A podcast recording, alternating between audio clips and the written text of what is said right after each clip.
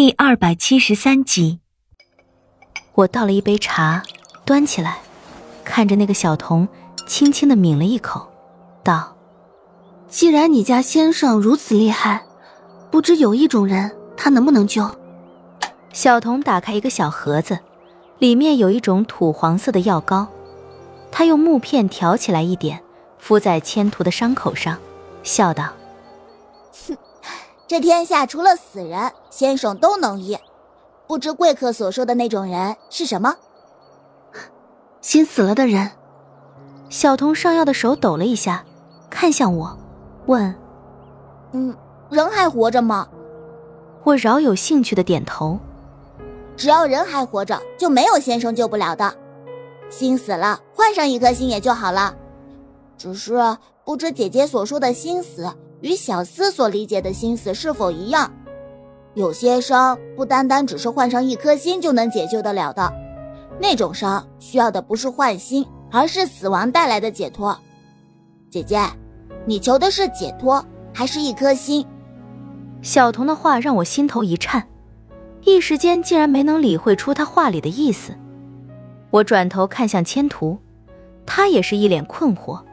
似乎也不大理会得出这小童没头没尾的话究竟有着怎样的深意，但是很快，我们都明白了过来。千图明白我为什么要来这里，来这里又所谓何事？只是我们实在想不到，这小童子话里的玄机竟然会这么深，似乎能看透人心似的。我掂量了一下，问他：“你觉得我此次前来求的会是什么？”小童摸了摸头，一边仔细的给千图上药，一边慢慢的说道：“嗯，姐姐的身子并无大碍。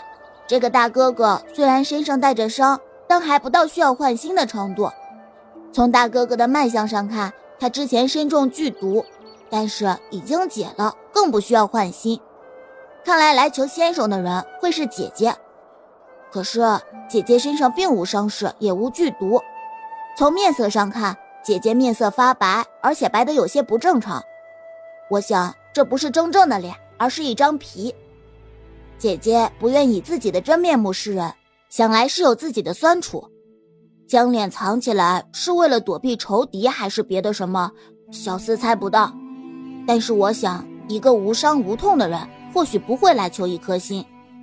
看来姐姐所求的是解脱。我呆了一下。一时间竟然语塞，不知要从何说起。其实小童说的没错，我所求的只是一场解脱罢了，或者说是一种逃脱，解脱深仇的苦，逃脱不死人的命。千图的伤口上都涂满了那种土黄色的药膏。大哥哥务必不要有太大的动作，等一下药膏凝固，伤痕会迅速愈合。小童说完，起身去火炉旁提起水壶，过来为我们泡茶。看他摆弄茶具的娴熟手法，我知道这个年纪轻轻的小童在茶道上有着很深的造诣。人生下来就是受苦的，生老病死、痛苦轮回都是人世的经历。人生一开始就只是一片空白，如一张雪蚕丝绢，染了污迹便会不再雪白。可是。哪有丝绢不染污物的呢？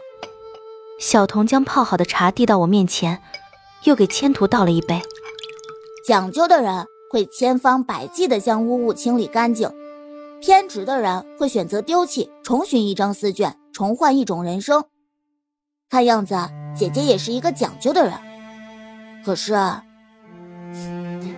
可是，你丢掉的那一张才是你最开始的人生，不是吗？若只是因为不干净了而将它抛弃，那你的人生中便会缺失一块。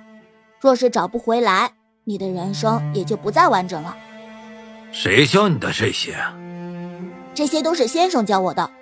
先生说这是一种道，关乎于生命的道。你的先生现在何处？能否带我们去见见？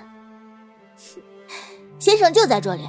若是姐姐的眼睛足够明亮，自然会看见。我和千图一听这话，心里皆是一震，相视了一会儿，下意识的就向四周望去。飞瀑、水潭、清河、浮桥、木亭，一切皆在眼中。这处水潭并不大，一眼就能看尽。然而几圈看下来，却并没有看见除了我们之外的任何一个人。莫非是在那石门之内？千图带着狐疑的声音轻轻响起，同时目光向石门那个地方看去。身侧的小童扑哧一声笑开：“我刚刚都说了，先生在垂钓，你有见过在屋子里垂钓的？大哥哥当真是玩笑的紧。先生若是没能钓到鱼，是不会出来的。在先生看来，钓鱼甚至于比救人性命还要重要。既然两位贵客发现不了，那便只能等了。